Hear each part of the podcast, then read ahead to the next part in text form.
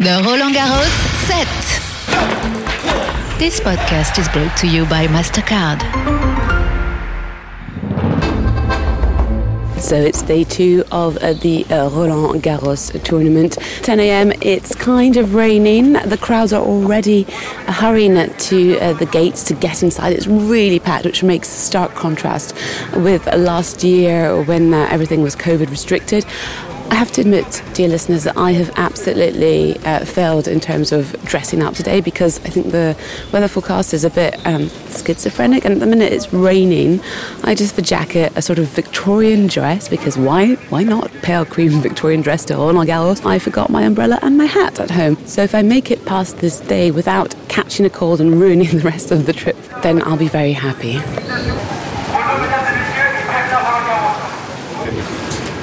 Bonjour. Merci beaucoup. Just got beeped in, and um, I can see the people who maintain the courts have been brushing and mopping it. They've got like special when they know the rain comes out, they bring out special covers, and then they like pull them out for the matches. And at the minute, they're kind of like putting sort of metallic grids over it. It's really interesting. Okay, so it might be raining on this Monday, but yesterday was absolutely stunning and the atmosphere fantastic, particularly on the Suzanne Lenglen court. Massive cheers for the French player there, Quentin Halys, who's playing John Isner.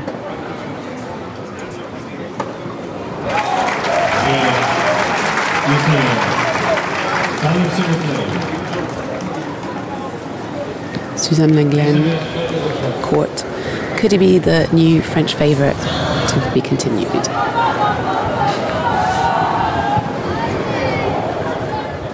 The Roland Garros set. But the ferry crossing is really nice. Okay, so we're talking about ferry crossings, but we're not on a crossing. The crossing of roads, maybe. We're near the Cours Philippe Chatrier, just off um, the mini courts uh, 7 and 9, and also uh, Suzanne Lenglen. And I've just bumped into a super good friend of mine. She's called Cherie. She's from Scotland. She's a huge tennis fan. I have to admit, in the past, I've uh, got her Andy Murray biographies. That's how much she loves her, loves him. And her is Judy, the mum, because Judy is fantastic. Yeah, we all love Judy. Team Judy. So you're a regular here at Roland Garros, and uh, you had to kind of like not be able to come last year because of the pandemic. What's it like being able to come down to Porte de Day and enjoy such a tournament? Oh, it's fantastic. It's a nice sunny day, and it's what a week after the masks have been lifted in sort of public events and, and the underground, and it's just a great feeling to be back and post pandemic and enjoying crowds and this festival atmosphere again.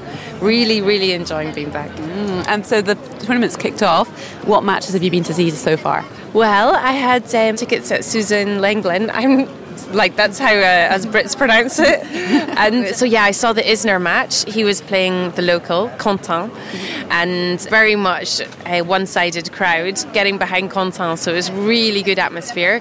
Um, Isner took it in the end, but like it was just great to be in a match that was competitive because at the first round it's often like um, very short matches. So yeah, really enjoyed uh, getting to watch that match today, and then yeah, just been soaking up the atmosphere. I've had a Magnum. Always love getting an ice cream at Roland Garros and just hanging about in these uh, social spaces that they have. Mm, you've noticed an improvement in the social space as well over the years. Yeah, I have to say, like the tournament just keeps on like investing more and more uh, every year. There's more cafes, there's more spaces to hang out, and it just kind of gets more and more a festival atmosphere. And I'm really enjoying that aspect of it as well. Mm-hmm. Who are um, your favourite players this year? So tough because so many of the good players aren't here. But um, well, when I say good players, Andy Murray. exactly. I mean, who would I get behind this year? I think um, it'll be interesting to see how Djokovic does because obviously, you know, this is his first slam since Australia where he wasn't able to compete. So it'll be interesting to see, you know, how is the crowd react to him, um, and you know, can he get the crowd behind him? again after the sort of controversy of Novak's.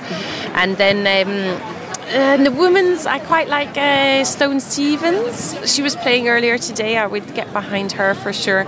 And obviously, always get behind any French players at this tournament. Mm-hmm. Well, thank you so much for taking the time to talk to us and maybe bump into you later in the tournament or, hey, next year. thank you. thank you, Cherie. And as my friend was pointing out, Roland Garros' infrastructure is constantly evolving and adapting to the needs of tennis fans and players alike. With the rain out, inevitably a new feature that's been put to good use here at Roland Garros is the uh, roof of the Cours Philippe Chatrier.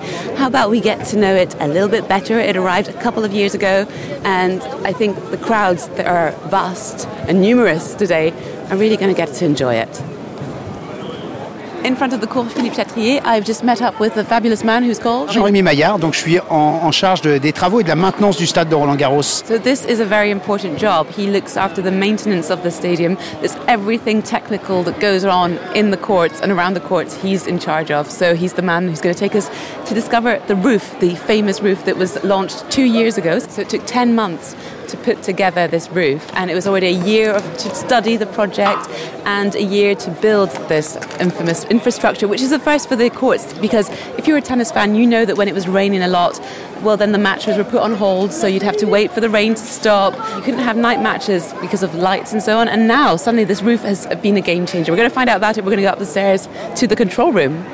Nous allons poste de commandement nous démarrons euh, l'ouverture euh, ou la fermeture de la toiture mobile. It's where we launch the opening and closing of the mobile roof, which takes 15 minutes. In 15 minutes, we can maneuver 4,000 tons of metal. That's 10 wings, which are 50 tons each. Et donc en 15 minutes, on est capable d'ouvrir ou de fermer la toiture. Wow, it takes 50 minutes to unfold and fold up this amazing roof. Let's go and check it out. C'est parti C'est parti Et là, il y a du monde. There's a lot of people now, so it must take you a lot more time to get to places when you're called for an emergency. Où il y a Oui, l'habitude. nous avons perdu l'habitude. Yeah, this euh, post-COVID um. Roland Garros tournament looks set to be amazing, uh, even though it's dans le stade, we've forgotten il y a how to de monde dans les navigate through the crowds in the stadium, and we need to we need to maintain the fluidity. So we're going to figure out how to do that. Okay, this is such an honour. So we're getting to go in the lift. It's got a special pass, I think. You know, not anyone can use it. I've got lost in those staircases before, but I'm with an expert, and we're going to go to the control room. Uh, which uh, enables the launch of this fantastic roof. Apparently, we're going in the lift. We've also got an incredible view of the Cour Philippe Chatrier, so it's basically the perfect place to sit. Oui. It's one of the best seats. We're off to the fifth floor. The view from here is incredible. The operators need the best view possible to maneuver the roof. It's important not only visually but also in terms of access to the control board and everything. What kind of um, sort of training do you need to become a controller of the roof of Roland Garros? Bah, La formation, euh, c'est une machine construite pour Roland Garros.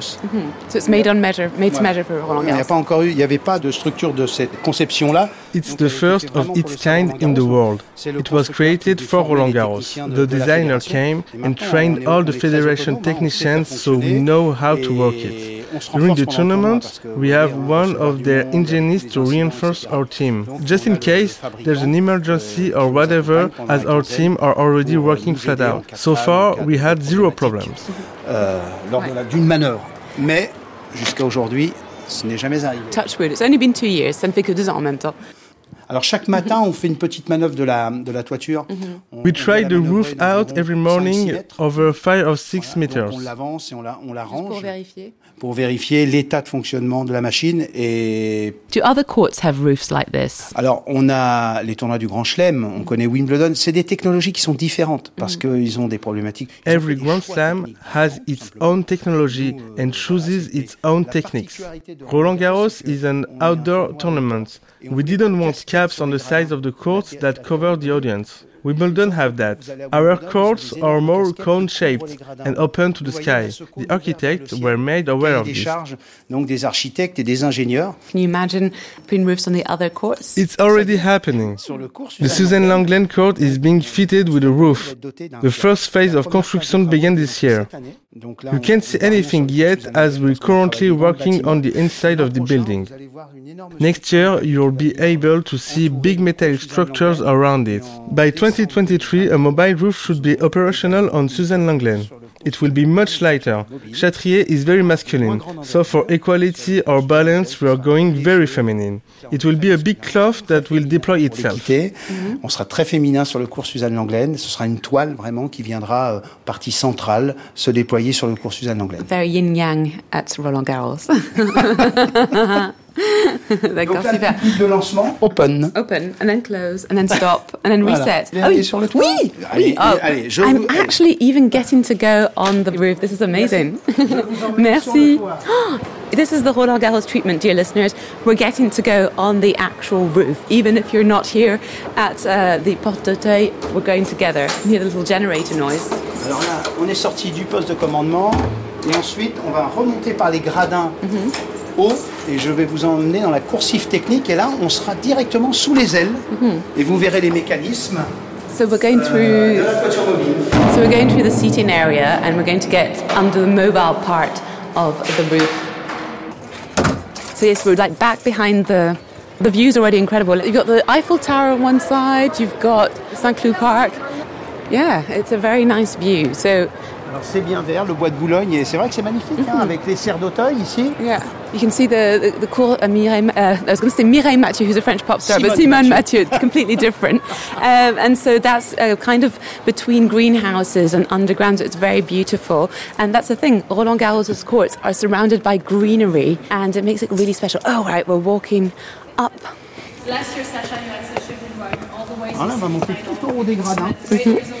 On va être environ à 35-40 mètres de haut. So we're going 40 meters high.